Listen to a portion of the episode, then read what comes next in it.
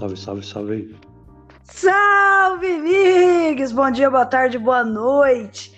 Independente do horário que você estiver ouvindo esse podcast maravilhoso de ciências, depois de um longo hiato que a gente teve novamente por causa da minha vida corrida, já peço desculpa a todos os nossos queridos ouvintes e nossas apoiadoras, mas estamos aqui de volta firme e forte para fazer a retrospectiva de 2022. Senhoras e senhores, fala para mim, amigos, como que você tá nessa quinta-feira, 15 de dezembro, amigos? Você já pensou para parar aqui? Semana que vem é Natal. Para você ver, né, DJ? Então, nós estamos aqui no dia 15 de dezembro, gravando mais um podcast do Ciência na Manga, depois de um grande ato, como você disse. Que loucura, não é mesmo? Chegamos aqui a mais uma pauta e realmente semana que vem é Natal. Estou bem, passei bem a semana super maravilhosa. E você, como passou aí? Você Naná, quero saber, pô. Tamo bem, semana corridíssima, tamo de mudança, estamos mudando amanhã. Hoje a gente contratou um lugar que o cara, que a, a galera, além de ser de fazer o frete, ainda tem um montador junto que vem um dia antes da mudança montar os móveis que vão precisar levar então o montador veio hoje, a casa tá uma zona, amigos. Tá caixa para tudo quanto é lado. E mudança, né? Aquela loucura. Tô oficialmente de férias desde ontem, mas estamos aí na loucura. E hoje temos para né, fazer essa retrospectiva de 2022, nada mais que especial do que a presença da nossa historiadora e geógrafa, Nanazinha Razeira. Como que você tá nesse dia de hoje, Nanazinha Razeira? Boa noite a todos. Boa noite, Miguel, meu querido. Que saudade de você. Que saudade de estar aqui. Faz tanto tempo que eu acho que nem lembro mais como é que participa não, de podcast. Não tinha nem o segundo câncer. Não tinha nem o segundo câncer. A última vez que ela participou. Acho que é verdade. E... Que coisa maravilhosa ouvir sua voz, Nana. Estou feliz por você estar aqui de novo conosco. Tá maluco? Fala um pouco mais, quero ouvir mais de você. Fala para nós, fala para nós. Eu também estou muito feliz de estar aqui nesse episódio especial. E, gente, realmente é Natal semana que vem. Eu não tinha parado para pensar nisso. Esse ano voou, né, Miguel? Não, uma loucura. Esse ano aconteceu tanta coisa, né? A vida de todo mundo mudou muito drasticamente. Foi uma loucura. E pensar que 2021 foi um ano muito. Nossa, pandemia. Chegamos nos auges dessa pandemia a gente nunca viu tanta morte diária assim. Se você pega abril, maio de 2021, aí passando por tudo isso e vem vacina pra caramba, todo mundo vacinando. Surge até novas doenças e depois a gente tem um ano muito louco, cheio de coisas diferentes acontecendo, muitas batalhas, todo mundo batalhando. E, poxa, né, esse ano foi diferente para muita gente e eu tenho certeza que esse ano vai acabar super bem para você, Nana. Tenho a super ideia de que ano que vem vai ser o ano tudo vai dar maravilhosamente bem para vocês duas. Vocês vão ver só. Coisa ótima. 2023 vai chegar arrasando para vocês. Tenho certeza, e, brother. E 2023 o Mig está de volta em terras brasileiras, não é isso? Exatamente. Eu volto em meados de abril Fico um tempo no Brasil, não sei quanto tempo, veremos o que vai acontecer. E, e é isso, eu volto, tenho que voltar, tenho que passar o meu conhecimento que eu obtive para o Brasil, é uma das cláusulas do contrato.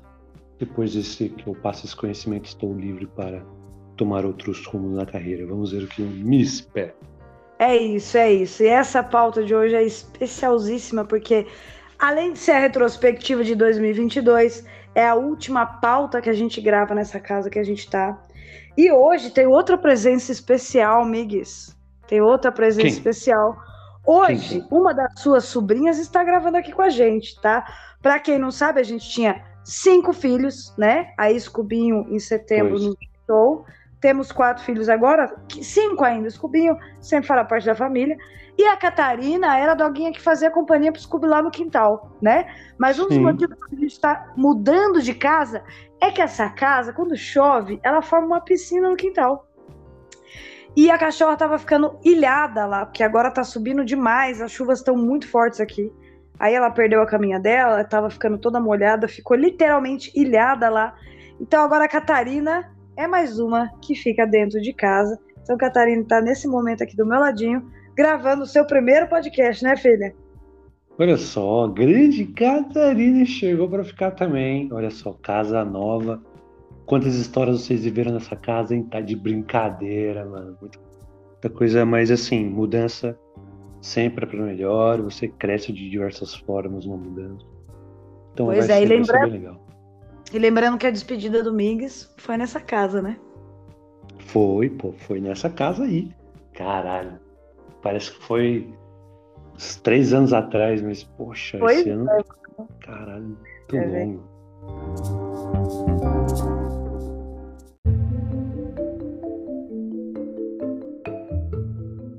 Mas é isso, vamos de retrospectiva 2022, porque semana que vem, senhoras e senhores, tem episódio especial de Natal, mas eu não vou dar mais spoiler, tá? Então vamos para a pauta mais especial desse ano, que é a Bom. retrospectiva 2022.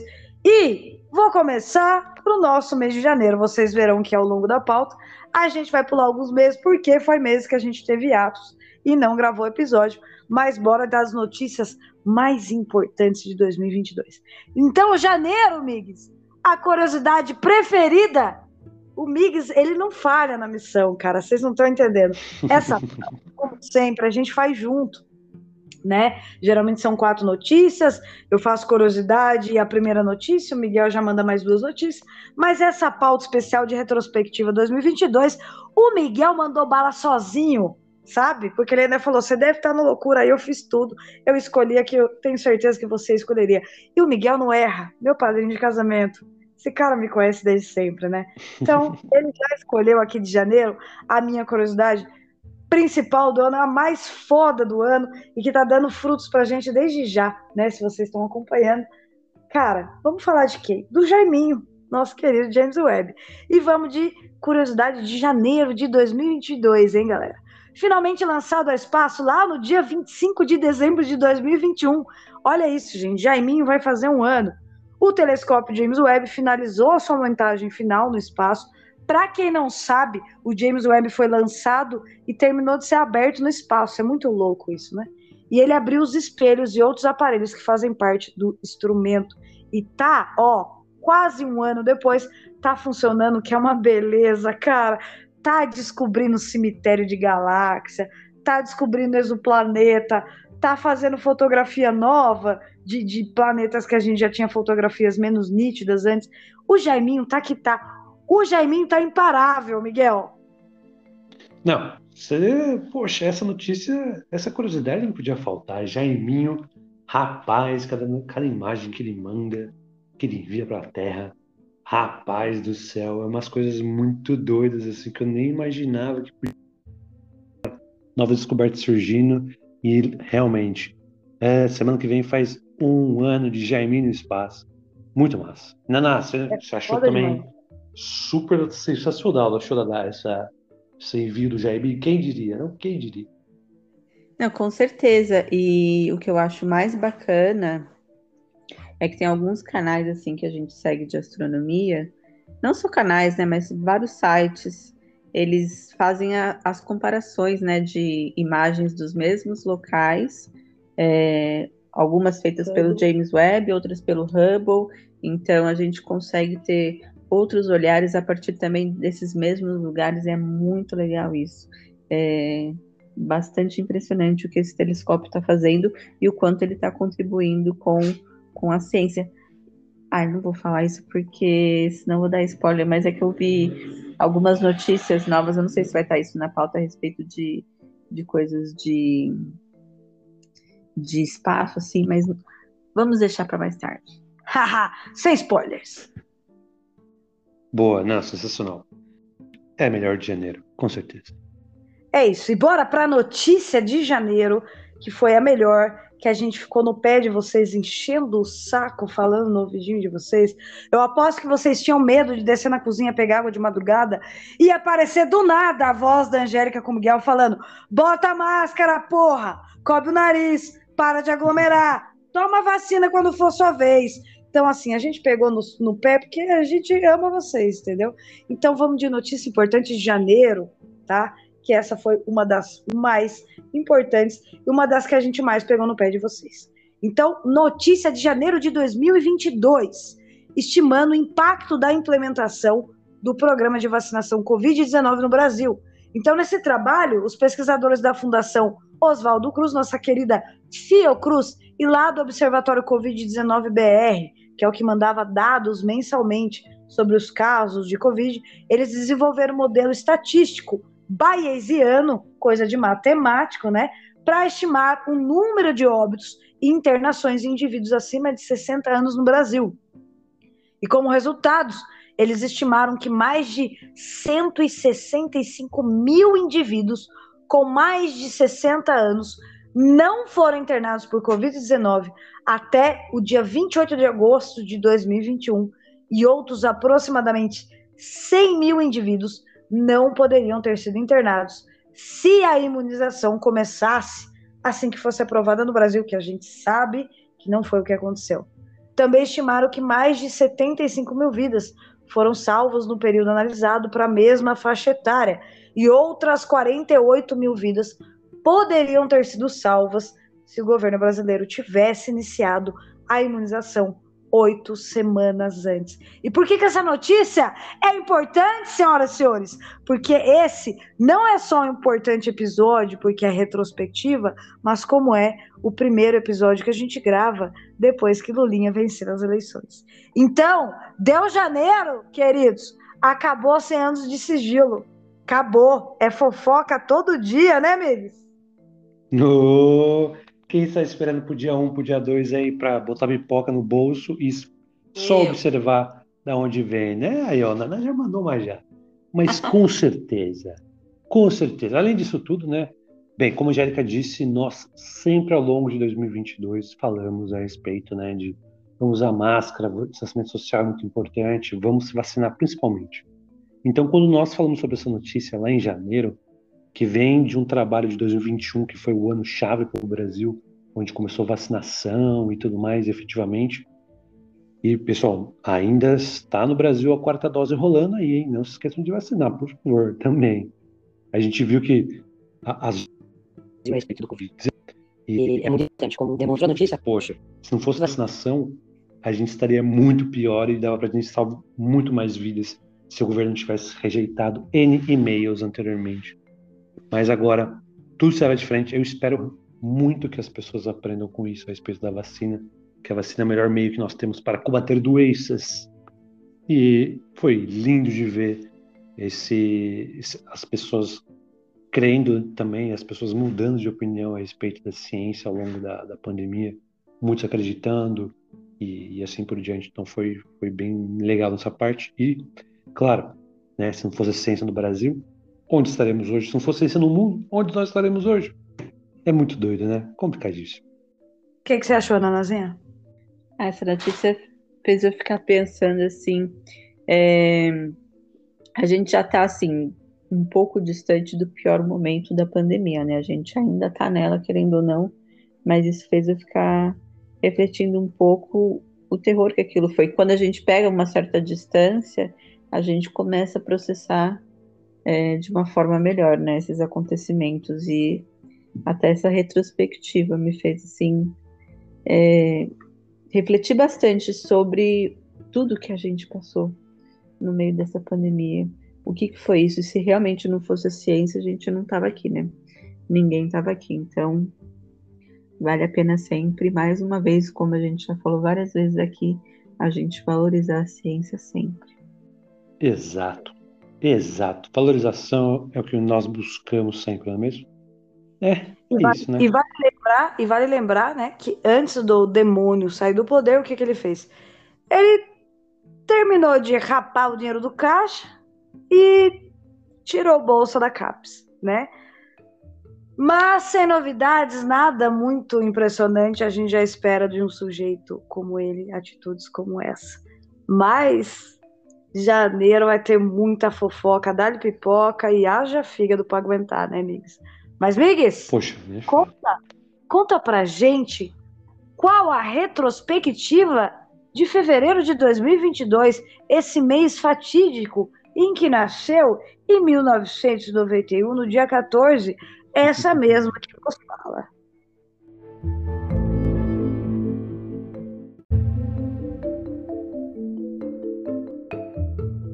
Exatamente. 14 de fevereiro nasceu quem? Angélica. O mundo não seria o mesmo, principalmente o mundo governado por Naná. Olha só, tivemos de, tivemos de curiosidade em janeiro, claro. Nós comentamos muito sobre notícias da FAPESP, então a FAPESP completou 60 anos em janeiro. Nossa querida FAPESP, um beijo para você. Se não fosse você, não estaria aqui, claramente. E também nós tivemos em, em fevereiro os 25 anos daquele fatídico dia aonde foi anunciado o clone perfeito do primeiro animal de, de que ouvimos falar, né? Acho que já saiu em livros, já saiu em rádios, já saiu em televisão, da nossa ovelha Dolly, o primeiro animal clonado. Então, esse aniversário de 25 anos. E eu tive, né, a grande experiência de ver a Dolly este ano lá no Museu da Escócia, Museu Nacional da ciência da Escócia. Meu, muito massa você vê ela fica girando num negocinho 360 graus 24 horas por dia, fica girando e lá ela tá empalhada lá. É, fez grande parte da grande história do mundo inteiro dessas técnicas de clonagem. Eu achei massa. E você, Jéssica, que comenta, você, Naná, que comenta das curiosidades? Vale lembrar que o Mig, senhoras e senhores, se vocês ouvirem os episódios passados, desde que o Migs foi embora, ele tá devendo uma pancada de foto para nós. Entendeu? Que ele tá Poxa. conhecendo vários museus e não tá postando fotinha, não tá mandando fotinha para nós postar nas redes sociais do Ciência na Manga.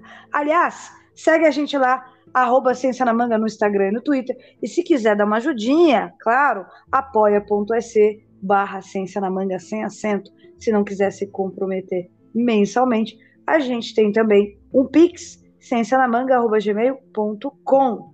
E parabéns, FAPESP, 60 anos de FAPESP, já já está fazendo 61, né? Essa notícia de fevereiro.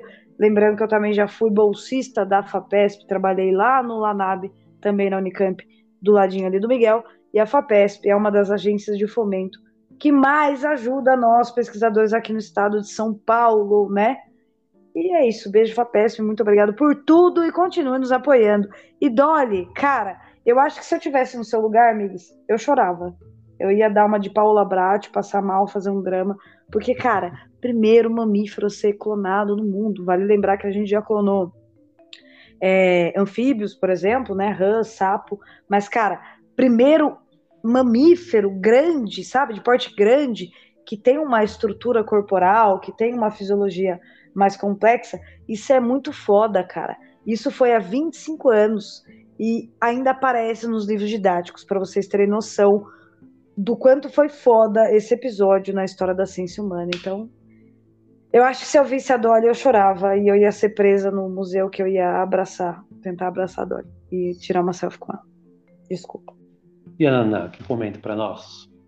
Sabe que eu me lembro eu era criança na época da Dolly e foi uma coisa que me marcou muito. Eu lembro de acompanhar nos noticiários, porque naquela época a gente ficava sabendo dessas coisas, gente, pela televisão. Jornal, galerinha, vocês já ouviram falar? Exato. impresso, né? Jornal impresso. Nem fale. Eu era criança e eu lembro que aquilo me impactou muito. Imagina, eu nunca tinha ouvido falar de clone, não sabia nem o que, que era. E foi ali que eu aprendi. Então é muito legal isso. Não, achei sensacional. Foi realmente um marco histórico. E eu selecionei uma notícia muito massa de fevereiro, que em fevereiro foi, foi, o, foi a criação do primeiro soro do mundo contra veneno de abelha. E ele foi criado aonde? No Brasil. Então, depois de 15 anos de estudo, o Brasil ele será, na verdade, foi o primeiro país do mundo a produzir um soro contra múltiplas picadas de abelhas, o antioapílico. O estudo foi desenvolvido por pesquisadores brasileiros do Centro de Estudos de Venenos de Animais Peçonhentos, o CEVAP da Unifesp, da Unesp de Botucatu, de estudos de venenos e animais. É, não, desculpe, dos pesquisadores também do Instituto Vital Brasil. E já existem tratamentos para múltiplas picadas de abelhas, mas esse soro é o único capaz de eliminar a toxina do veneno no organismo e a primeira pessoa a usar o soro tinha tomado picada de inúmeras abelhas e não estava respondendo aos medicamentos. Foi então que o Hospital das Clínicas de Botucatu, que já realizava pesquisas com o soro, entrou em contato com o paciente que aceitou tomar o novo medicamento que fez efeito. Então, provavelmente ainda este ano, né, que é como eles citaram esse ano, será liberado para os hospitais para um caso de, nesse caso, os casos graves envolvendo abelhas. Os pesquisadores ainda explicam que o novo soro deverá ser usado somente em casos graves, já que em casos leves o antialérgico já funciona. Eu achei, como a gente falou de muitas vezes, né? a respeito de vacinas no Brasil, peste de vacina imediatas no Brasil, em diversos que foram criadas. Eu acho que fevereiro essa merece seu destaque, com certeza. É. O que você acharam, minha jovem? Perfeito, né? Notícia de ciência brasileira, né? Que vem sendo desmantelada desde 2018, desde um pouco antes que vamos lembrar que já no governo Temer ele também já começou a desmantelar um pouco é, a verba para ciência, né? Mas depois de Bolsonaro aí, daqui para frente é só para trás mesmo. Esse negócio de foguete não tem ré é mentira, porque com o Bolsonaro o foguete não só tem ré, como ele foi enterrado no cu do brasileiro. Então, gente, é, olha, notícia de ciência brasileira é, sempre tem que ser posta em destaque, porque é, a gente é muito foda cientista brasileiro é muito foda. E vale lembrar que as pessoas podem olhar essa notícia e pensar: nossa, mas cake morre de picada de abelha. São poucas as pessoas que têm alergia, mas quando a pessoa tem alergia à picada de abelha, geralmente ela tem alergia à picada de formiga, picada de outros insetos. Então é uma coisa genial de se fazer, é uma pesquisa genial de se fazer, porque são vidas que estão sendo salvas, né? Então, ciência brasileira só avança mesmo que as a galera tenta puxar o tapete, tenta deixar cientista passando fome, né? Vale lembrar que cientista não tem direito a porra nenhuma, não tem décimo terceiro, não tem férias, não tem nada. E então quando a gente vê uma notícia de ciência brasileira avançando nesse nível, é primordial que a gente fale, né, não, Nanazinha? Sem dúvida. E só para complementar o que a Angélica falou, o cientista no Brasil não tem direito a nada e não tem mais direito à bolsa também, né? Porque nem isso mais está tendo atualmente, né? Espero que as coisas a partir do ano que vem mudem e que a ciência comece a ter a valorização que ela merece. Não só a ciência, né? A educação, tudo, né, gente, que foi completamente destruído nesses últimos quatro anos, mas que estão acabando. Foram duros, mas a gente venceu. Exatamente, exatamente. Ciência brasileira. E até essa semana eu fiz uma postagem no LinkedIn a respeito de, por exemplo, eu fiz uma imagem que o título era uh, Oferta de emprego. Aí estava lá, precisava de graduação, precisava de ser especialista em, em, é, em projetos, saber de economia e finanças, não tinha direito a, a a, a 13 terceiro, vale alimentação, vale transporte, não tinha aumento salarial. Se você é pai, mãe, existe maternidade, paternidade? Nem existe. Então, eu fiz essa proposta de emprego e estava lá embaixo, salário entre 1.500 e 2.200 reais, sem previsão de aumento. E essa postagem teve muita, muita visualização no LinkedIn, teve foi a postagem que eu mais já tive curtidas ou engajamentos, foram mais de 18 mil aparições em feeds. Meu, foi assim, explodiu. Explodiu essa postagem. Nem sei quem compartilhou, que tipo, pum, deu um boom gigantesco e foi muito doido. E realmente é isso. A gente vê que no Brasil nós fazemos ciência com muito pouco. É bizarro. É bizarro. Se assim, não ter o um aumento no, no, salário de mestrando, doutorando, em ciência científica, meu. E é trabalho, viu? Quem faz pós-graduação, faz trabalho também. É trabalho, não é só estudo, é trabalho também, com certeza. Com certeza. Mas é. A gente vai melhorar no que vem. Com certeza, papai de Lula chegou, vai estar tudo certo. E, Angélica, vamos continuar então a nossa retrospectiva 2022? Aí agora. Aquele sonzinho de vamos passar para o próximo.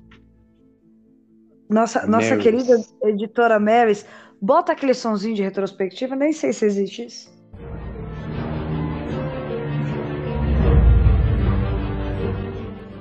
Também não sei, mas vamos que, né? Angélica, conta pra gente como foi março. Quero saber. Faz um tempão.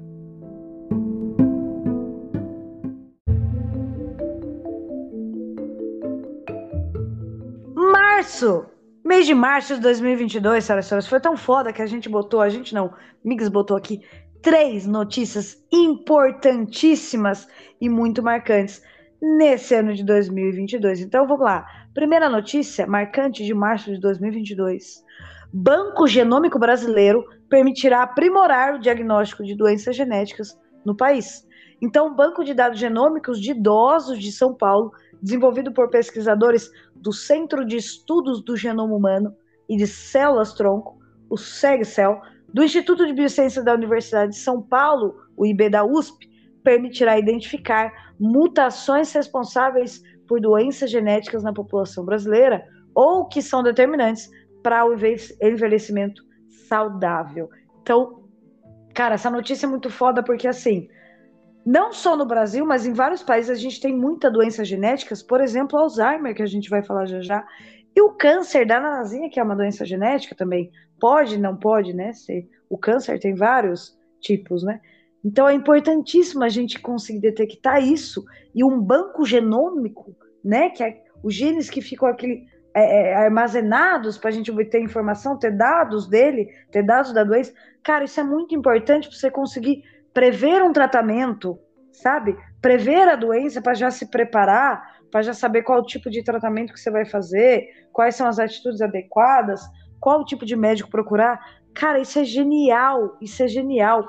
E isso, cara, isso foi março de 2022. Pensa que daqui a uns anos a nossa expectativa de vida vai aumentar graças a avanços na ciência como esses, né, amigos? Ah, disse tudo, Angélica. É isso mesmo, esse banco maravilhoso onde nós sofremos de diversas formas com doenças genéticas. E é, uma das, é um dos grandes desafios da biologia, sempre achar algo relacionado à patologia que seja tratável. Então, se nós continuarmos com esses avanços e deixar isso muito mais aprimorado no banco genômico, e, claro, voltado para a população brasileira, meu, sensacional. Muitas coisas virão, vai ser muito massa ver isso no futuro. E você, Naná, o que, que você achou da notícia? É, e mais uma vez, né, a gente percebendo ao longo de, de todas essas notícias o quanto que a, que a ciência ela é importante, assim, para tudo, né, para as coisas que a gente às vezes nem presta atenção e para coisas maravilhosas, especialmente em relação a essa questão de doença genética, né, é, a importância, porque realmente no meu caso, né, falando aqui da minha experiência pessoal, é, através de exames genéticos a gente consegue descobrir um monte de coisa e prevenir também, né, para que a gente não desenvolva ou que a gente consiga de alguma forma retardar é, doenças que possam aparecer, ter maior qualidade de vida. Então é, é essencial. É, disse tudo. É isso, né? Genômica e Brasil vai fazer toda a diferença. E, né, mais uma vez, ciência brasileira envolvida. Então vamos para segunda notícia bombástica de março de 2022. Novas descobertas que auxiliam na detecção do Alzheimer. A gente já falou de Alzheimer nesse ano em várias notícias e ano passado também, porque vale lembrar que o Alzheimer é uma das doenças mais misteriosas que a gente tem na ciência, porque além de ser difícil de tratar, é difícil descobrir a origem dela. Por isso que pesquisa e avanço na ciência na área do Alzheimer é importantíssimo. Então, esse novo teste identifica se há placas amiloides se acumulando no cérebro. Essas placas amiloides são indicativos da doença e, faz, e, e, e esse novo teste faz isso medindo os níveis de proteínas beta-amiloides alfa-beta 42 e alfa-beta 40 no sangue. Então, além disso, se a variante genética APOE4 estiver presente, a acurácia do teste, ou seja, a confiança desse teste, chega a 88% se comparada com exames de imagem e de 93% em relação à punção para coleta para coleta de líquido cefalorraquidiano, que é aquele é, exame que é extremamente doloroso e difícil de se fazer eu não sei se vocês sabem, se alguém aí já fez, é aquele que eu. é na sua, é na espinha, né, amigos? Exato, eles colocam é uma agulha de mais ou menos uns 22 centímetros Caralho. Você fica na posição fetal, assim, de lado. Eles colocam a agulha, da, você escolhe, você quer na parte de baixo da coluna, que vai na sua medula espinhal, que é basicamente aqui no cox, ou você pode também injetar aqui pela parte É, de aquele- cima. É a famosa, é a famosa, o o significado de tanto faz, né? Você escolhe, você quer tomar no cu ou se fuder? Exato, exato, mano. Aí você, eu pensei, eu tinha lido antes e quando você faz aqui na, na medula da cabeça, a chance de dar ruim é maior. Aí eu falei, não, vou, aqui embaixo. Aí o cara coloca, sem anestesia, o cara coloca a agulha inteira, aí você não pode respirar. Respirando um pouquinho maior, seu corpo inteiro tem uma sensação de choque, é muito louco. Então eu fiquei uma hora e meia esperando gotinha por gotinha pingar para poder fazer o exame de líquor. É o pior exame disparado que eu já fiz na minha vida. Eu já fiz uma porretada de exame e esse é o pior de todos, velho. Assim, é para você, é para verificar se você tem algum vírus ou bactéria na sua medula espinhal que pode ocasionar diversos tipos de outras infecções que podem levar até mau funcionamento do organismo. Mas é horrível, viu? E é, é foda. Para você doar também é do mesmo jeito. Você doar medula é osso. É osso. Mas, meu, essa notícia. Vamos falar um pouquinho da notícia agora. Essas descobertas da questão de Alzheimer. Eu acho que é muito importante, como a gente comentou, quanto mais avanços científicos tivermos para é, tentar amenizar todas as ah, o tempo, né, de, de expectativa de vida, a gente aumenta o expectativa de vida das pessoas em relação a essas doenças que são ah, ao longo do tempo bem ruins para quem para quem tem, são deteriorantes e, e tudo mais. É muito bom. Então, quando eu vejo esse tipo de notícia e até estudos que a gente falou sobre metagenômica, que envolve microbioma, que tem afeta, afeta né, as bactérias e o organismo que nós temos, que afeta também condições de Alzheimer, como a gente verifica que tudo está conectado no nosso organismo. E esses avanços científicos é muito importante realmente, meu, é sensacional. Não, não, não, não. Foda demais. O que, você achou dessa notícia, Nanazinha? Eu queria fazer uma pergunta pro Miguel, na verdade. É, esse Faça. exame, Miguel, você fica uma hora e meia com a agulha. É isso mesmo? Exatamente, você fica uma hora, eu fiquei uma hora e meia com a agulha lá, na posição fetal, assim, de ladinho e tal, com as pernas na, na, na, na direção da barriga, né? E a agulha fica lá e fica pingando, fica pingando o líquido da, da medula, né? Num potinho. Aí dependendo da quantidade que tem, né, da velocidade que sai também. Então no meu tava sendo muito lento e eu acabei ficando lá uma hora. Entre, foi entre uma hora e uma hora e meia. Porque até o cara vir, nossa, na hora que sai a agulha, pelo amor de Deus. Coisa ruim demais. Não quero nem lembrar. Mas assim, coisas da vida, né? É uma, parte, é uma né? experiência, é uma experiência muito doida, né, Nath? Tipo, uma hora e meia com a agulha lá dentro, viu? Nossa. ruim. Assustador, né? Exame assustador, eu achei. Nossa, eu também, eu tava vendo. Onde eu tava vendo? Eu tava vendo essa semana. Tava vendo com a, a minha namorada Thalita maravilhosa. Tava vendo alguma coisa com ela. Algum, não sei se foi algum episódio, alguma série que a pessoa estava indo fazer o exame de líquor. E mostrou a agulha. Eu falei assim: para, para, pausa, pausa. Eu falei, amor, é desse tamanho mesmo a agulha. A agulha é desse tamanho mesmo. Era tipo assim, quase um antebraço de uma criança, mano. É muito grande o bagulho, é muito. Nossa, nem sei. É, doideira, Olha. doideira. Assim, é necessário, né? Mas. E eu fico pensando nisso porque agora, né, já no segundo câncer, né, você toma tanta agulhada que antes eu não, eu não tinha, né? Mas agora eu tenho aflição de ver corte, de ver agulha, essas coisas. Eu não sei, assim, o que eu faria se eu precisasse fazer um exame com uma agulha dessa. Poxa, é. Não, não, deixa eu te contar. Sabe como que foi? Eu cheguei no dia. Deixa eu só contextualizar, né? Eu fui fazer um exame para verificar se a minha doença genética ela vinha. Eu, na verdade, se minha doença, né, que afetava a minha, perna, vinha eh, de alguma infecção medula. E eu já sabia, falei que não, né? Que não era. Eu tinha certeza que era genético, eu tinha feito um monte de exame. Mas as pessoas queriam investigar. Eu falei, tá bom. Aí, na Unicamp, se você vai tirar sangue, por exemplo, é como se fosse um clichê de banco mesmo, caixa de banco. Você chega lá, a moça fala, senha número 12.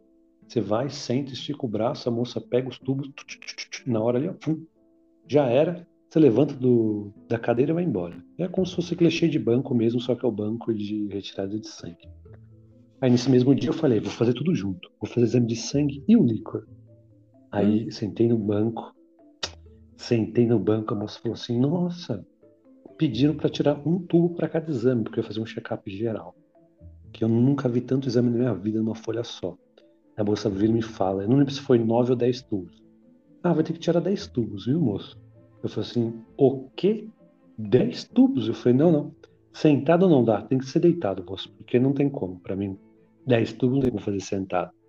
Aí ela vai lá me coloca numa salinha, ela olha assim, ah, você vai fazer o licor também hoje? Ah, então vamos fazer na sala do licor já, vem cá. Aí eu fui lá na sala do licor, e meu pai tava junto, né?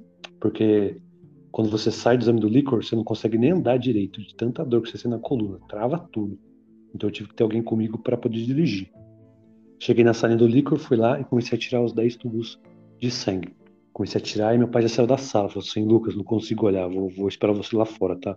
Boa sorte. Eu falei: Valeu, pai, obrigado. Aí a moça tirou os 10 tubos e tal. Aí beleza, fiquei lá deitado, assim, já tava com a pressão um pouco mais baixa. Depois de uns 20 minutos, médico fala assim: Ah, você que é o Lucas e tudo mais, a gente vai fazer exame de líquor. Eu falei: Não, é isso mesmo. E ele falou: Já te explicaram do exame? Eu falei: Não. Eu já vi vídeos, mas não explicaram. Aí o cara me tira uma agulha de 20 fucking centímetros assim. Eu falei, nossa. Ele pergunta: Você quer que eu tire do seu, da sua cervical ou da sua lombar?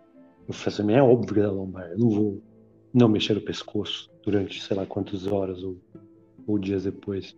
Aí começou todo o processo. Aí fica na posição fetal, ele vai avisando, ó, vou injetar agulha. Não respira, não respira, fecha a respiração. Ele fala, respira bem devagarinho. Daqui um tempo eu volto. Aí você fica na sala lá, ele vai, sai da sala, que demora uma vida. Depois ele volta e você está na mesma posição. Depois ele tira. Você fica lá mais meia hora sentado na maca, deitado, porque dói pra caramba. Depois você levanta, vai embora como se fosse atropelado por um trem, porque a coluna dói pra cacete. Depois de umas 5 horas tudo melhora. Mas, tipo, é osso, velho. Aquele dia foi muito osso pra mim. Bem, esse foi meu dia. Loucura, né? Loucura. Eu espero que você nunca mais tenha que passar por isso, Miguel. Olha, Poxa, não, uma vez só. Olha, amigo, se eu tiver que passar por isso, eu vou falar pra enfermeira, você me dopa, você deixa eu tomar uma garrafa de uísque, senão não faço, filha. Você que lute. Eu acho que assim, eu sou a favor, Migues. Eu sou a favor de agulha só pra tatuagem. pois é, porque, cara. Mas depois daquele dia, depois desse dia que eu fiz o líquor assim, eu falei, putz, o que que é dor, né? Tipo, o que é dor física? Sei lá, o, o que que é agulha? Pô, você. Foi uma dor bizarra, eu não tinha sentido antes. Porra, tirei o recorde de tudo que já na minha vida. Foi 10 de uma vez. Puxa, foi um dia que eu cheguei em casa e falei, pô, por que, que eu não fiz em dois dias diferentes? Cagada, né? Mas. Nossa, são coisas da vida. É, olha. Foda. Coragem. Nem Homem de Ferro faria isso, hein, amigos? Você tá de parabéns. Eu acho que você deveria, deveria ser cotado aí como o próximo Avenger. Porque vai tomar no cu, velho. Isso é louco. Dá não. Dá não. E para fechar, queridos, o mês de março a gente vai para a terceira e última notícia importantíssima desse mês de março. Misterioso pedaço de foguete se choca com a Lua e traz novos debates sobre lixo espacial. Então, lá na sexta-feira, dia 4 de março, o nosso satélite natural, natural ganhou uma nova cratera depois de ser atingido por um pedaço de foguete cuja origem ainda é desconhecida.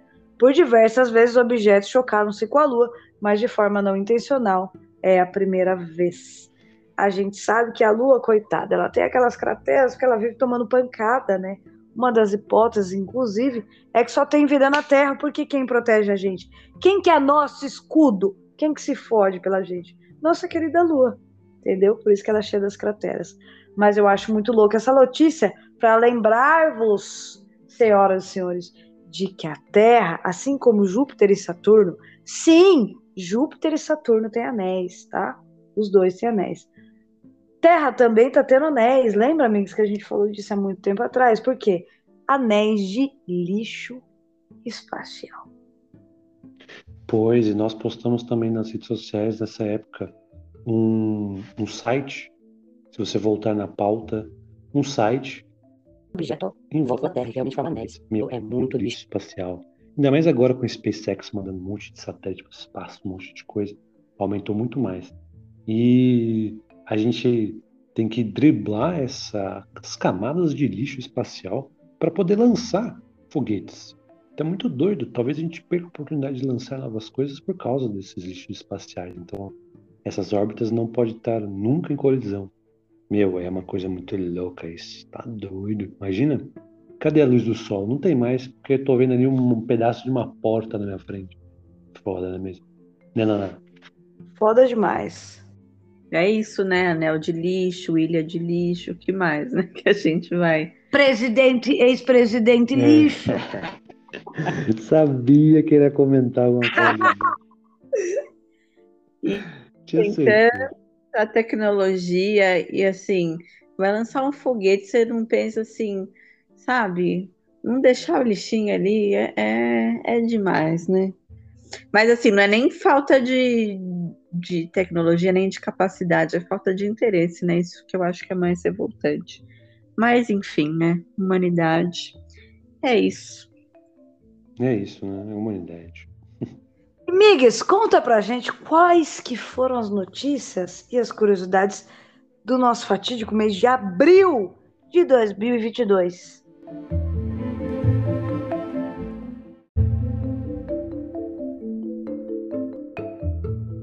Chegamos em abril e as qualidades que eu destaquei foi realmente a, envio da SpaceX, que no dia 27 ele lançou a primeira mulher negra na Estação Espacial Internacional.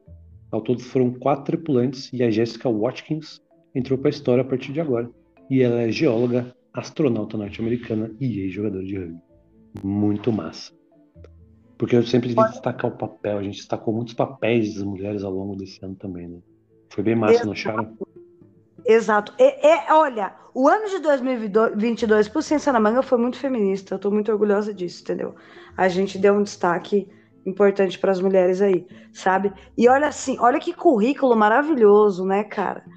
Geóloga, astronauta e ex-jogadora de rugby. Tem alguma coisa que essa mulher não faz? E vale lembrar, né, que foi a primeira mulher negra a ir à Estação Espacial Internacional.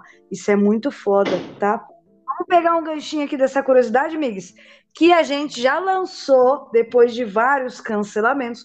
Conseguimos lançar finalmente Missão Artemis, né? Começamos já a levar nossas bagagens para a Lua e oficialmente em 2024, né? Na verdade, 2022 a gente começou a lançar algumas coisas, alguns equipamentos com a cápsula da missão Artemis.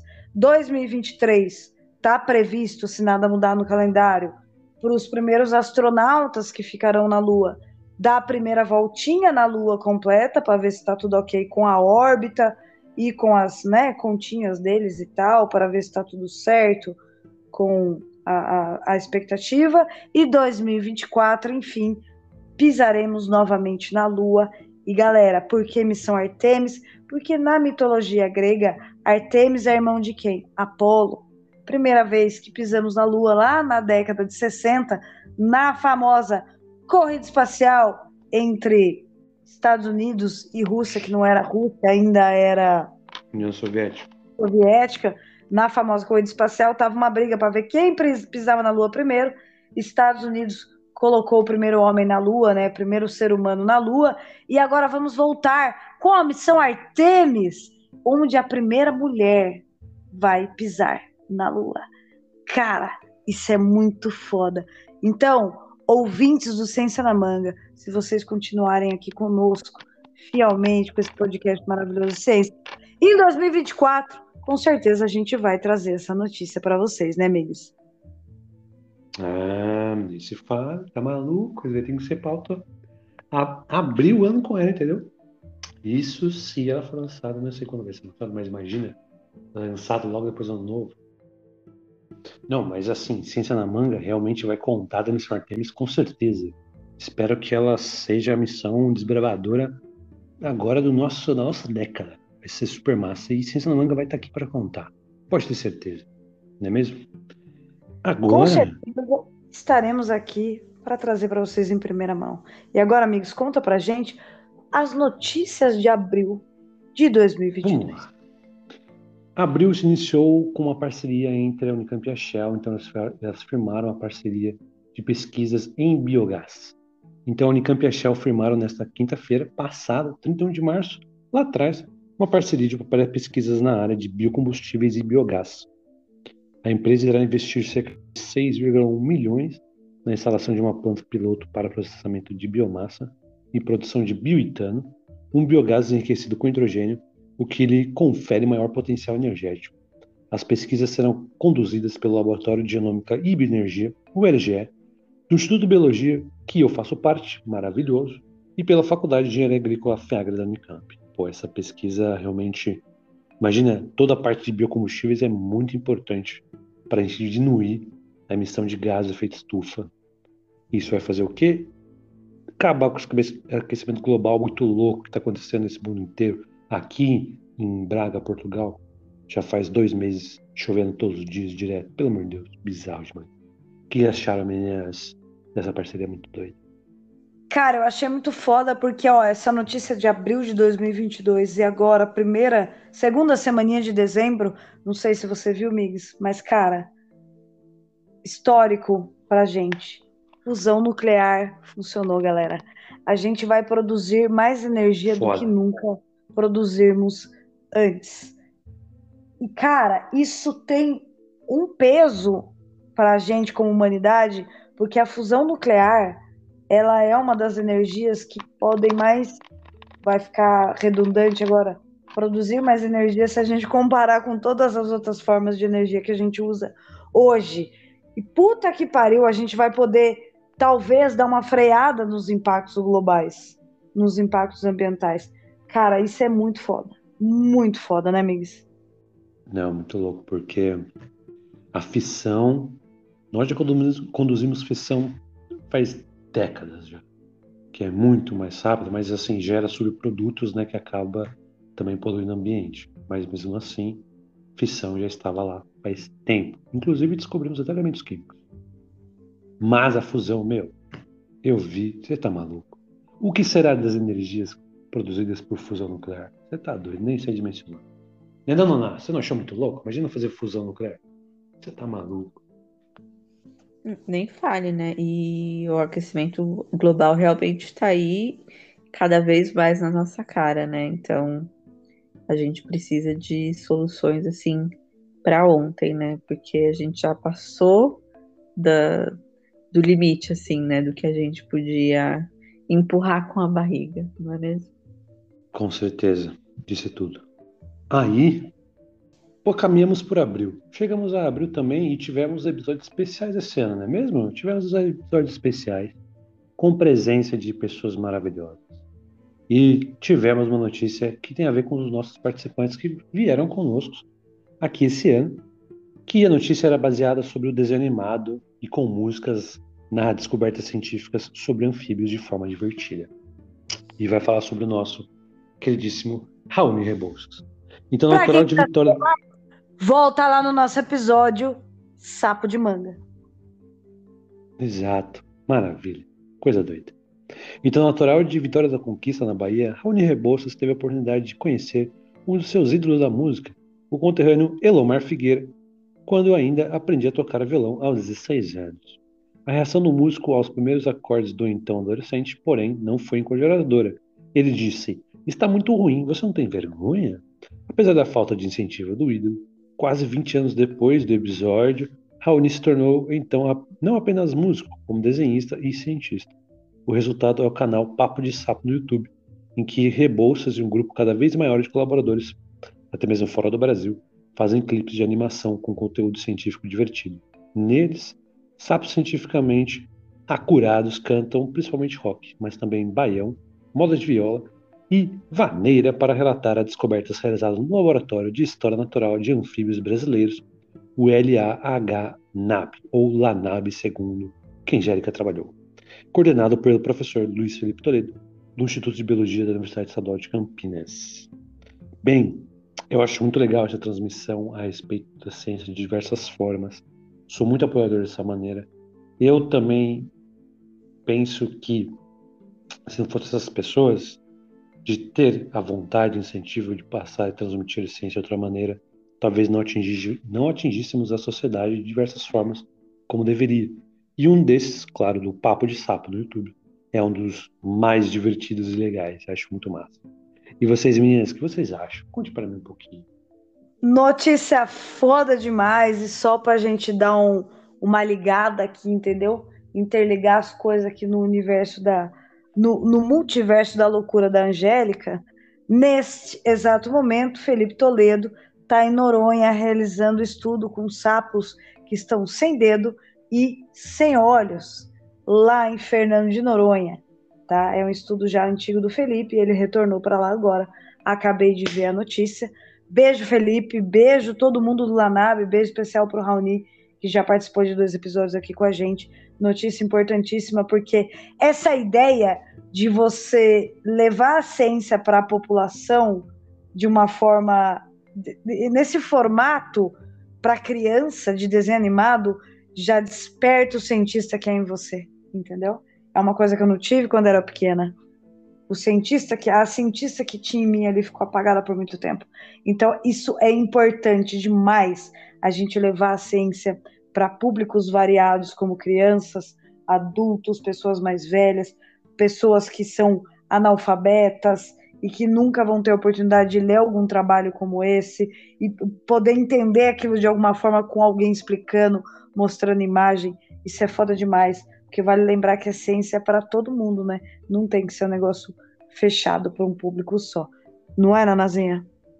Sem dúvida. E quanto mais a gente dar ferramentas né, para essas pessoas através de conhecimento, através da ciência, para o público né, leigo de uma forma geral, mas a gente também consegue combater a desinformação, né? Que a gente está vendo, especialmente nesse momento que a gente está vivendo, quão nocivo isso pode ser e o, a capacidade que pessoas mais, mais intencionadas conseguem assim de manipular justamente pela falta de formação e de, de informação mesmo das pessoas. Então, quanto mais a gente consegue, é, o quanto antes, né, despertar essa curiosidade das pessoas, essa sede de conhecimento e levar o acesso à informação é melhor. Com certeza, meu, essas diversas formas de fontes diferentes é o que faz. Eu acho que a principal diferença da sociedade, viu? Porque eu vejo você criando aspectos, barreiras, né, entre a comunicação dos cientistas com a sociedade. Eu acho isso muito massa. Muito massa mesmo, sério mesmo. Muito bom, muito massa. Aí, Angélica, chegamos em maio. Conte um pouquinho pra gente o que aconteceu em maio, por favor.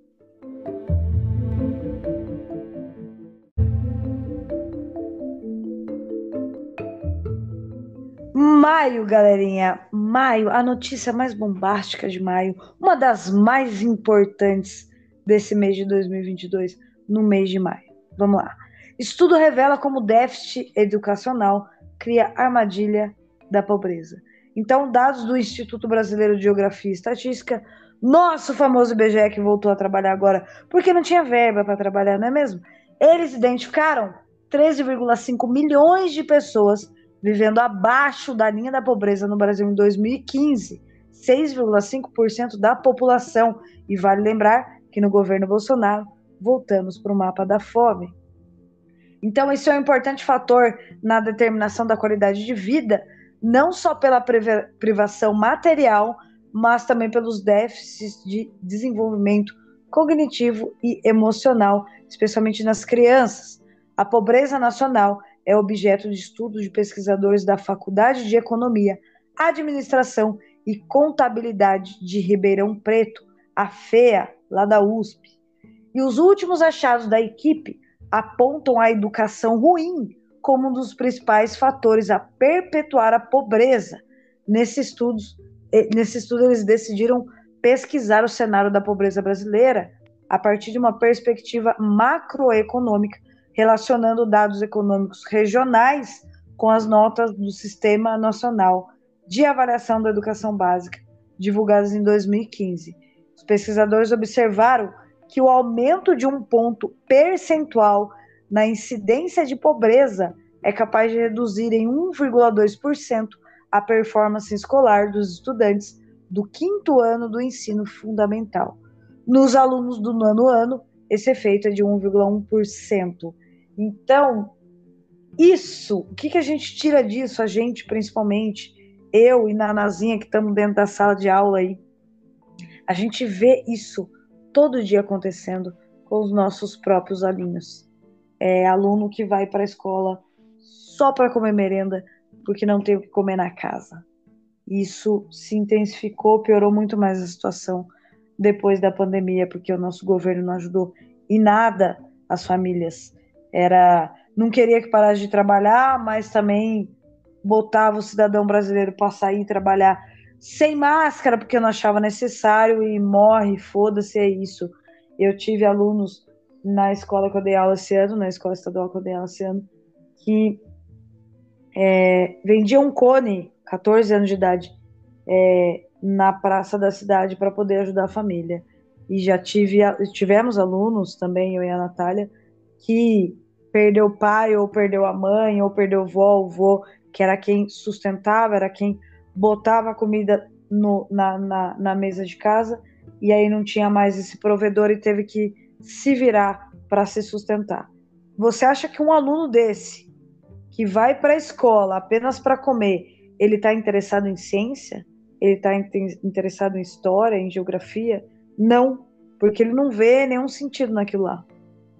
Ele está interessado em comer e saber o que ele vai comer no dia seguinte. É apenas isso. Então, a, a nossa educação ruim e a fome ter aumentado, isso está interligado diretamente. Isso é fato, né, amigas? É, você, você comentando esses relatos realmente é bem forte. Coisas que vocês veem no dia a dia, né? E é muito legal vocês comentarem para as pessoas perceberem isso. Eu, eu tive, assim, nas eleições, nós, eu pude ver, assim, essencialmente, muitas pessoas que não se portavam com os pobres. Não, que os pobres o quê, meu? Não sei o quê, blá, blá, blá, que pobre o quê? Porque eles não têm a ideia do quanto é difícil você realmente ir para a escola só por causa da merenda. Você tem que começar desde cedo lá, vender as coisas, como você comentou, para sustentar a família. E quando você perde o maior provedor, como pai, uma mãe, um avô, uma avó, é muito difícil continuar. E essas pessoas, né, principalmente até as classes mais baixas, voltando na direita, não percebem que estar e ter consciência de classe é o mais importante esses aspectos, porque tem que olhar para o lado também, não adianta só pensar em você. Então, meu, é, é brincadeira o que acontece, que aconteceu muito, e eu acho que a gente vê notícias relatando isso. É claramente que uma coisa afeta a outra. E a gente vai comparar, por exemplo, ah, não, porque a gente podia ser uma Finlândia, a gente podia ser uma Noruega. Meu, tá maluco? Não tem nem comparação o tamanho do Brasil com a diferença estratificada na cara entre pobre e rico no Brasil em relação a esse país. Então, a gente tem que jogar com o que nós temos e temos que fazer valer para essas pessoas terem também apoios significativos. Não acha, Naná? O que você acha das notícias de tudo que nós falamos a partir de agora? Com certeza. E a gente é um dos países mais desiguais do mundo, né? E a gente vê isso claramente refletido na educação. E isso também é um, um reflexo não só do nosso processo histórico, mas também é uma, uma vontade, né? Porque a, a educação de má qualidade ela é um projeto e ela é uma sabotagem justamente das pessoas pobres, né? Porque a gente vive num sistema que se beneficia da pobreza. Então, não é à toa que a gente tem um grande número de pessoas que estão nessa situação e não conseguem sair, né? É, para a gente refletir realmente. É, com certeza. Então, terminamos o mês de maio nessa, né, não, Jenny? É isso, né? Algumas notícias não muito boas, mas importantíssima para a gente refletir. E é isso. E é, uma coisa importante para a gente falar antes do Miguel trazer as notícias de junho é que não importa o governo, agora que vai mudar o governo, a gente tem que continuar cobrando os nossos direitos e os deveres dele. Sempre, né? Miguel, conta pra gente então quais são as notícias de junho de 2022.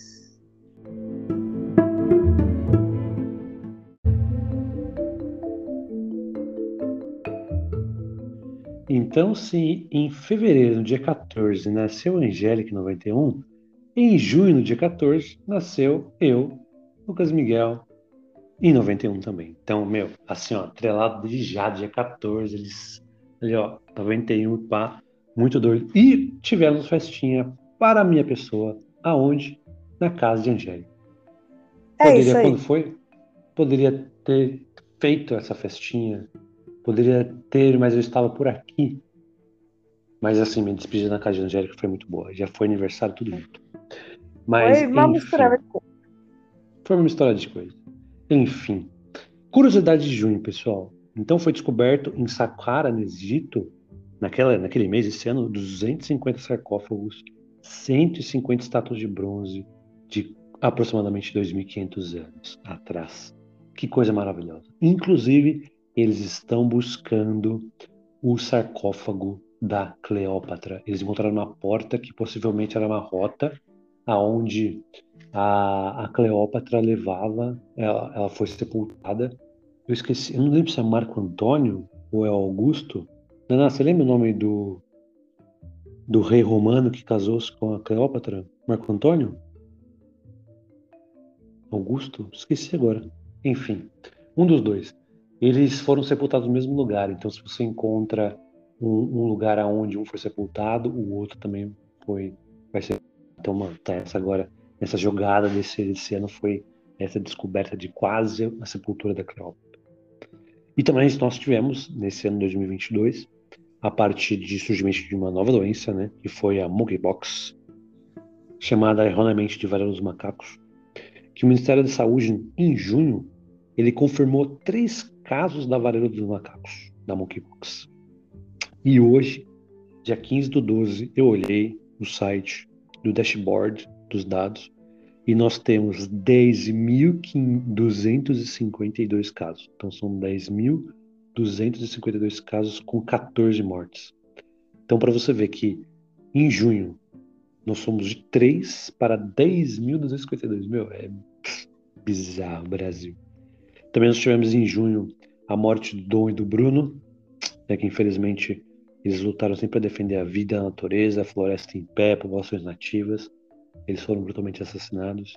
E também tivemos a aprovação da vacina da Pfizer e da Moderna em crianças mais novas da faixas que nós não tínhamos lá no começo do 2021 e no final do ano também. Então foi um grande avanço.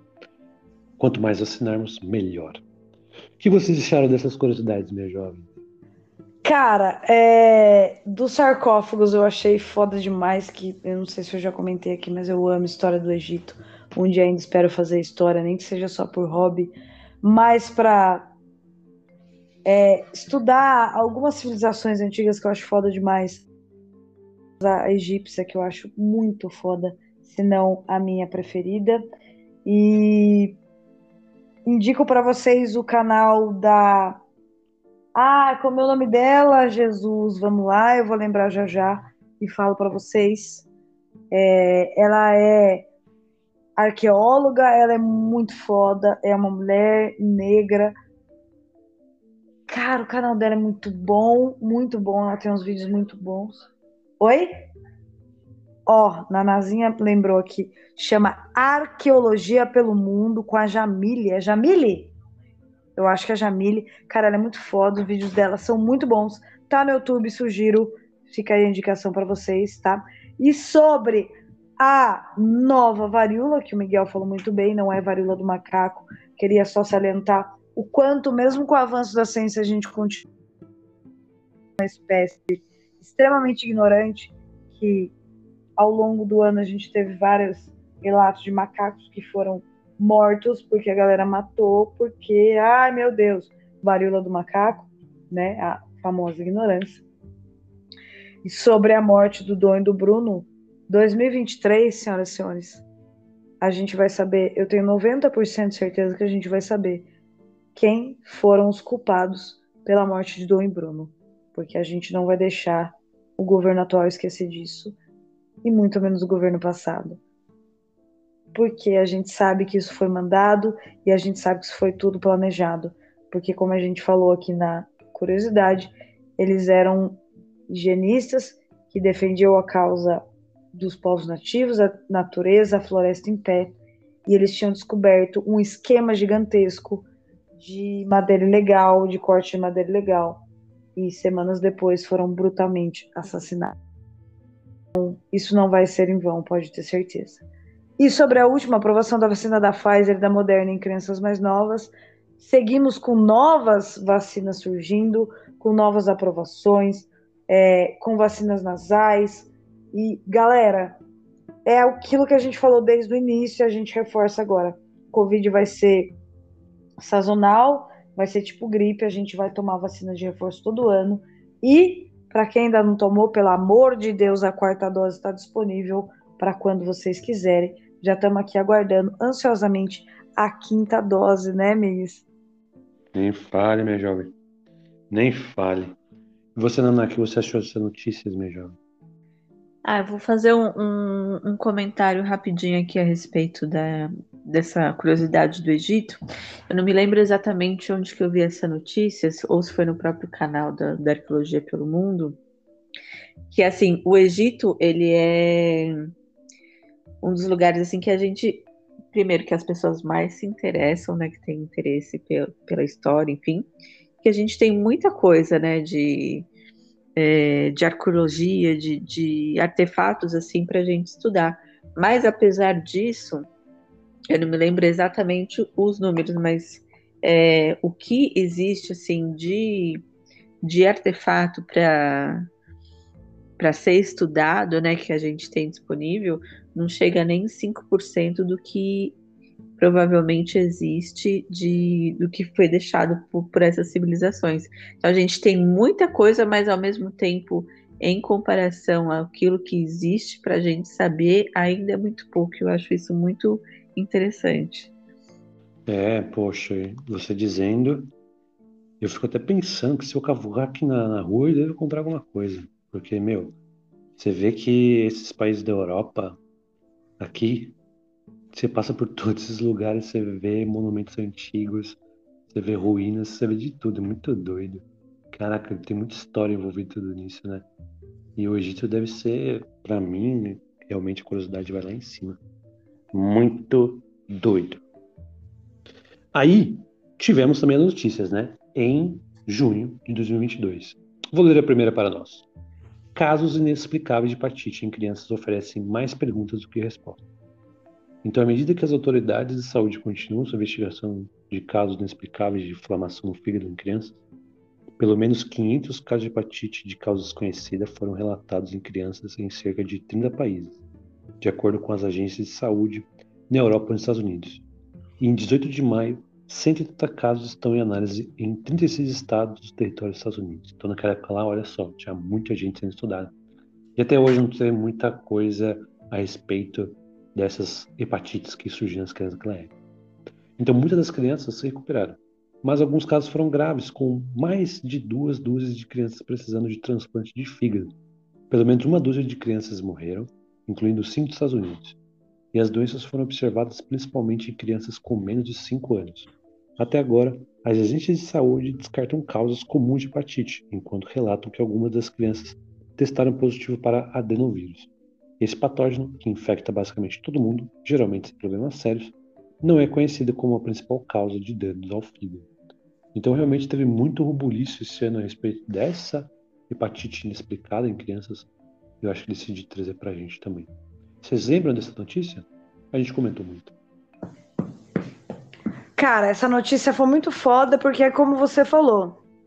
A gente ainda não entendeu o que aconteceu, né? E vale lembrar que a hepatite é uma doença que tem vacina, meu povo. Olha, é uma vacina que você toma quando você é pequeno ainda, né?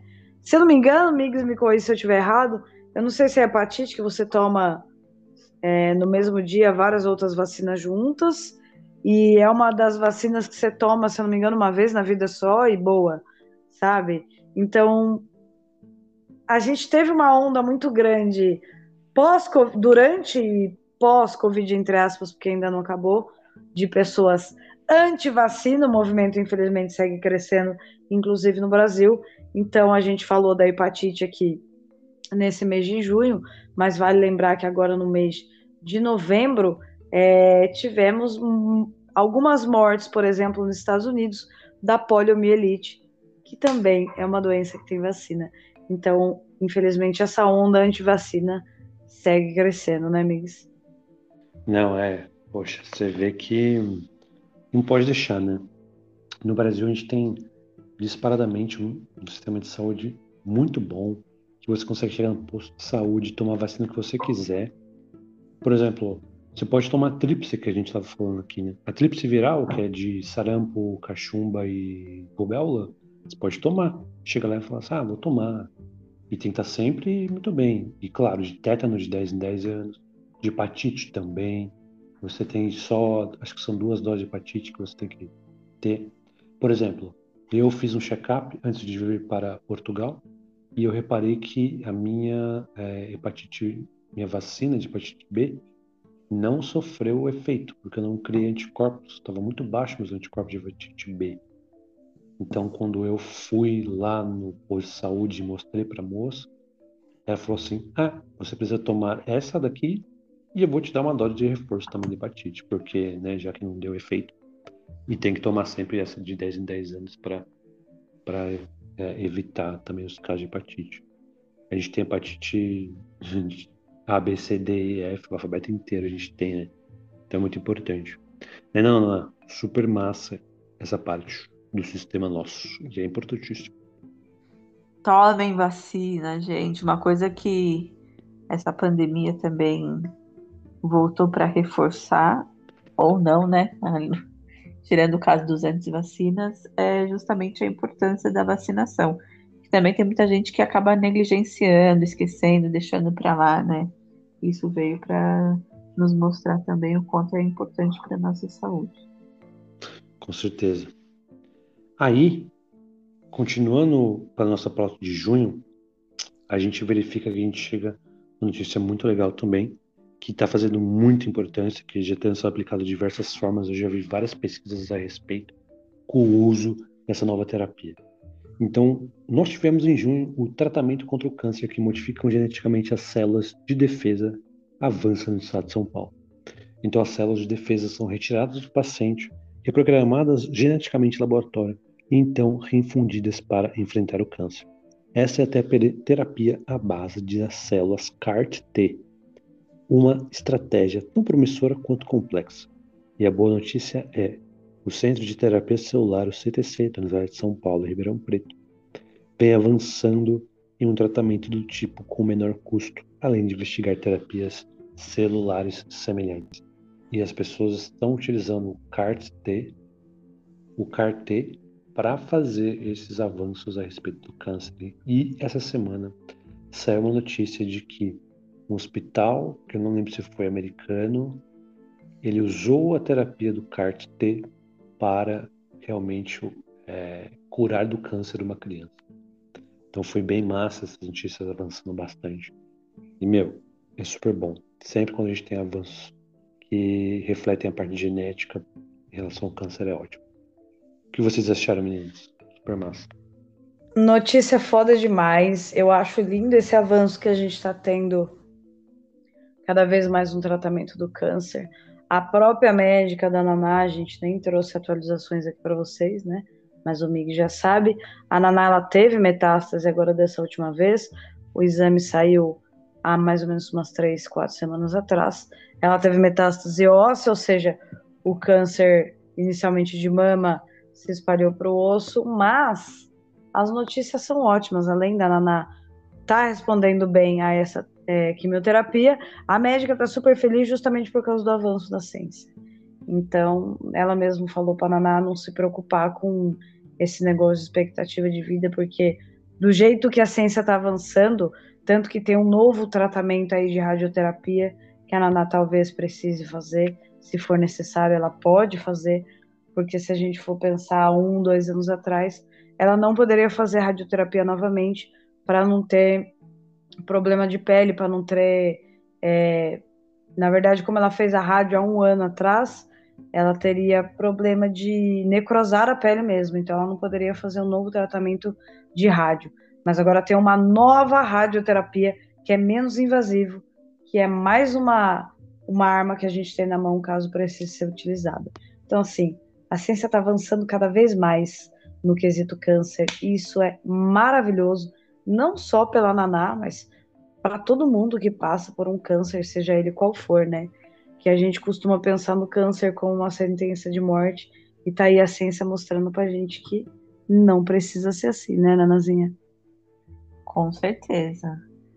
Particularmente, né, cada notícia que a gente tem que fala de avanço nessa doença que é tão grave, me deixa feliz, né? E é uma esperança, assim, para todo mundo, né? Porque o câncer, ele, o tratamento né, do câncer, ele está avançando cada vez mais e é uma doença que não afeta só a pessoa, mas afeta a família de uma forma geral, né? Então, é, quanto mais avanços a gente tiver nessa questão, não só do câncer, mas de doenças de uma forma geral, é muito importante e eu fico muito feliz.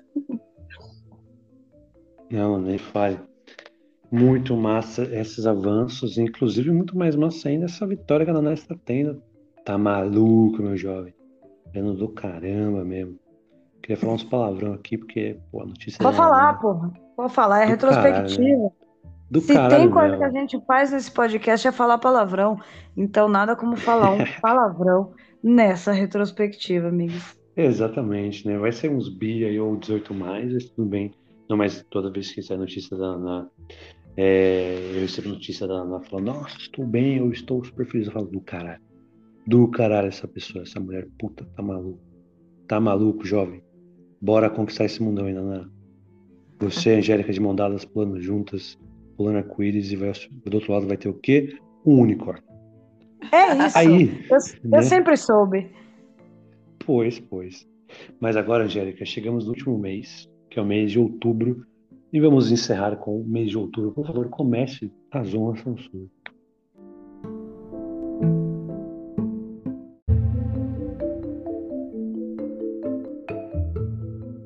E vamos para a última parte da nossa retrospectiva 2022. Vamos falar do mês de outubro, que foi um dos mais importantes desse ano, porque a gente teve o quê? Prêmio Nobel. Então, nas curiosidades, a gente teve o prêmio Nobel aqui de Física 2022, que foi para o Alan Aspect, John F. Clauser e Anton Zeilinger. Me, me perdoe aí, com certeza eu pronunciei o nome de vocês errado. Abre aspas aí. Pelos experimentos com fótons emaranhados, estabelecendo a violação das desigualdades de Bell e sendo pioneira na ciência da informação quântica. Então, isso é ciência quântica de verdade, tá? Quando pseudociência usa a palavra quântica, é pseudociência ainda, porra. E vamos pro Prêmio Nobel de Química de 2022, que foi para Carolyn Bertozzi, Mortel Mendel e Barry Sharpless, pelo desenvolvimento da química do clique e da química biortogonal. Olha que nome chique demais, é. Então a gente já teve Nobel de Física e de Química. E vamos agora para o Nobel de Fisiologia ou Medicina aqui do ano de 2022, para o Svante Pablo, eu, eu sabia falar a pronúncia do nome dele, mas eu não lembro mais, por suas descobertas sobre os genomas de hominídeos extintos e a evolução humana, a gente falou sobre isso também. Maravilhoso trabalho desse cara. E vamos para o Prêmio Nobel de Literatura 2022 para N. Ernaux, pela coragem, pela coragem e acuidade clínica com que revela as raízes, estranhamentos e constrangimentos coletivos da memória pessoal. Trabalho foda demais, um bagulho muito filosófico e psicológico também, né? E por último, não, penúltimo aqui, Nobel da Paz 2000, 2022 é ótimo, hein? Para o Bialyatsky, olha que nome estranho e diferente e difícil de falar Memorial e Centro de Liberdades Civis. Os laureados com o Prêmio da Paz representam a sociedade civil em seus países de origem. Há muitos anos eles promovem o direito de criticar o poder e proteger os direitos fundamentais dos cidadãos. Eles fizeram um esforço notável para documentar crimes de guerra, abusos de direitos humanos e abuso de poder. Juntos, eles demonstram a importância da sociedade civil para a paz e a democracia. Ó, oh, vamos fazer uma aposta aqui no Ciência na Manga que o próximo prêmio da paz 2023 vai ter relação com a guerra da Ucrânia e da Rússia. Aguardem, hein? E o prêmio Sveriges Riksbank em Ciências Econômicas e Memória de Alfred Nobel, que é o cara que deu o nome para esse prêmio, né? Então, esse prêmio aí, do prêmio, esse prêmio em Ciências Econômicas aí, foi do Ben Bernanke, o Douglas Diamond e o Philip Dybvig, pela pesquisa sobre bancos e crises financeiras. Que, cara, trabalho foda importantíssimo também, né? Porque vale lembrar que a gente aprende com os erros, não é mesmo, mundo? E estamos aí passando por uma pandemia, passando por crise financeira, por conta de erros humanos, a gente sabe disso. Migues, o que, que você achou desse Nobel de 2022? Poxa, foi um Nobel muito, muito, assim, importante realmente, porque mostrou de diversas maneiras coisas que, que nós começamos a observar agora, por exemplo, a, a física quântica, por exemplo, é um deles, essa parte da, do clique, né, da, da bioquímica bioortogonal também, muito importante. A gente vê que a pessoa que ganhou o Nobel de, Fisiologia e Medicina com genomas de hominídeos, eles, eles utilizaram genomas né, e fizeram suas montagens utilizando algoritmos de bioinformática. Então a bioinformática teve um grande peso para o ganho desse Nobel de Medicina 2022. E a comunidade de bioinformática ficou doida, ficou super feliz e tudo mais. E além, claro, prêmio de, de literatura e Nobel da Paz sobre todos esses aspectos de promoção, né, da, da crítica do poder em função dos direitos cidadãos. Acho que realmente o ALIS e o Centro de Liberdade e, de Liberdade Civis super importante nessa parte. Eu gostei bastante. Acho que foram foram temas legais. E você, Dana, o que você achou dos Nobel? Também gostei bastante. E a única coisa assim que eu espero ver cada vez mais é, mais mulheres entre os ganhadores do Prêmio Nobel, né? O que eu acho que falta, não só aí, mas assim, em cargos de poder, né? E em todos os espaços são mulheres, né? Mas a gente está conquistando nosso espaço cada vez mais. Exato. Eu acho que foi a Caroline Bertozzi. Ela estava lá, na, eu acho que é na Alemanha. Ela estava na Alemanha e ela recebeu a notícia do prêmio ela já foi logo lá abrindo um champanhe no meio do prédio, então foi muito doido, tem vários vídeos. Então bem legal. Acho que realmente faz toda a diferença. Esses apoios, né? Porque a ciência é feita por todas as pessoas e incentiva as mulheres é muito, muito importante realmente. Super massa. E é isso. E para encerrar o mês de outubro, a gente tem duas notícias importantíssimas aqui para vocês, que são as mais importantes aqui do mês de outubro. Então, bora lá, que a gente vai falar do Jaimin de novo, né? O telescópio James Webb detectou CO2 na atmosfera de um exoplaneta, gás carbônico, senhoras e senhores. Então, ele conseguiu a primeira cheirada de dióxido de carbono na atmosfera de um planeta em outro sistema solar. Abre aspas, é incontestável, está lá definitivamente está lá, fecha aspas, disse o cientista planetário e coautor do estudo Peter Gall, da Carnegie Institution for Science em Washington, D.C., abre aspas, houve indícios de dióxido de carbono em observações anteriores, mas nunca confirmados em tal extensão, fecha aspas. Isso é muito foda, porque essa notícia de outubro, agora, entendeu? Faz muito pouco tempo. A gente está aqui hoje, dia 15 de dezembro de 2022, e James Webb já avançou para um caralho desde outubro, sabe? Tirando novas fotos com mais nitidez e descobrindo muito mais, descobrindo mais coisas do que a gente imaginava. Então ele não to, ele não só está cumprindo o papel dele, como ele, ele, ele, atingiu a meta, assim, daí ele foi lá e dobrou a meta. O Jaiminho esse ano tá de parabéns, Migs. Não, para você ver, meu, descobrir a atmosfera do planeta, né? Meu, tá maluco. Precisamos enviar essas sondas. Eu acho que vai ter uma sonda para Titã, porque Titã também descobriram é, que lá tem deserto, né? A parte do formação de nuvens e também pode ter alguma coisa a mais. Então vai ter uma missão para Titã e claro, James Webb fez uma imagem de Titã muito bonita, tá maluco? Eu achei sensacional. James Webb vai mudar a história da humanidade. E É você, Naná, isso. também acha? O que você acha, Com mano? certeza, o James Webb fazendo história mais uma vez, né? E é só o começo, né? Que nos espera em 2023. Acredito que muitas notícias ainda a respeito dele. E, Com e sigam a gente nas redes sociais que a gente posta foto tirada pelo Jaiminho pra vocês, tá bom? Então, corre lá, arroba Ciência na Manga, no Instagram e no Twitter. E já sabe, né? Se quiser dar uma forcinha pra gente, apoia.se barra Ciência na Manga, sem acento. Se quiser mandar um pix pra gente, ciencianamanga.gmail.com. E vamos pra última notícia da nossa retrospectiva 2022. Nossa última notícia aqui de outubro. Uma notícia não muito boa, mas importantíssima. Interior do país também é fonte de lixo no oceano. Então, até o, que, o dia 15 de outubro, aconteceu na cidade de Santos, São Paulo, o Congresso Diálogos da Cultura do Mar.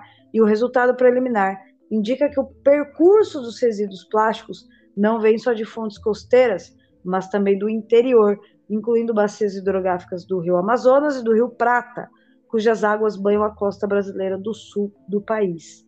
Essas fontes somam-se a outras, como a Lagoa dos Patos, lá no Rio Grande do Sul, e a Baía da Guanabara, no Rio de Janeiro.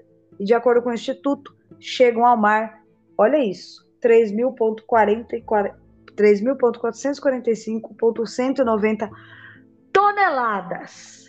Toneladas, gente, de produtos plásticos descartados pelos brasileiros, equivalente a 47,8% dos 7,1 milhões de toneladas de plástico processado no ano de 2021, ano passado, de acordo com a Abplast, que é a Associação Brasileira de Indústria da Indústria do Plástico.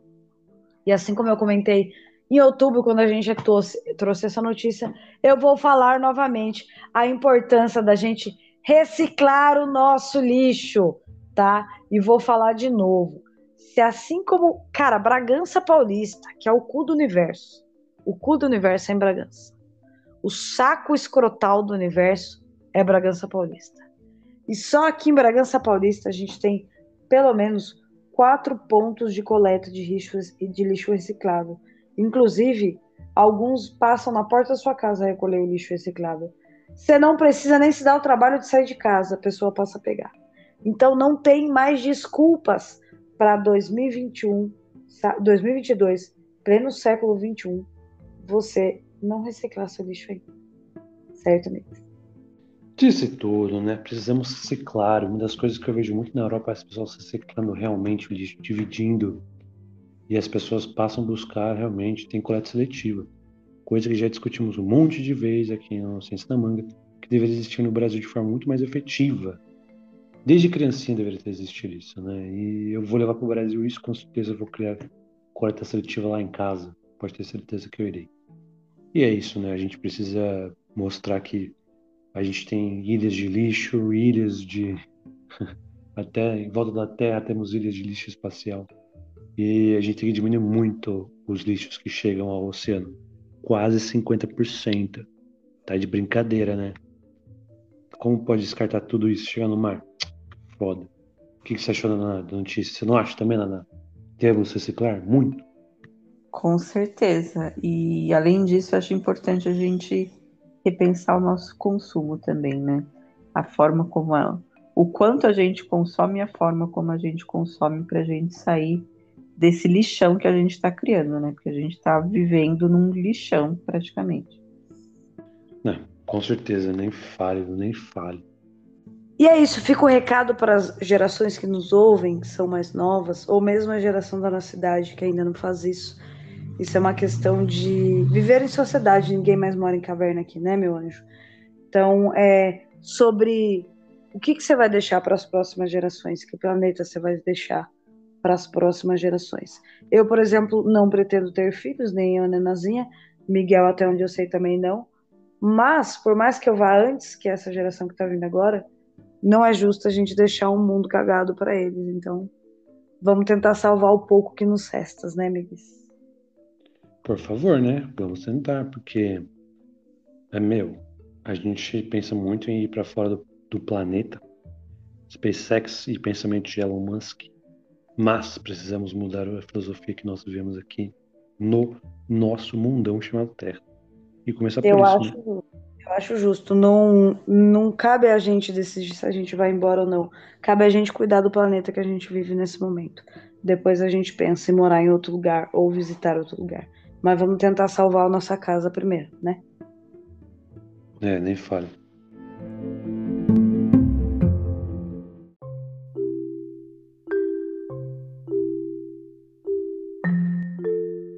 E chegamos ao fim dessa retrospectiva 2022, nesse episódio longo, mas importantíssimo e maravilhoso.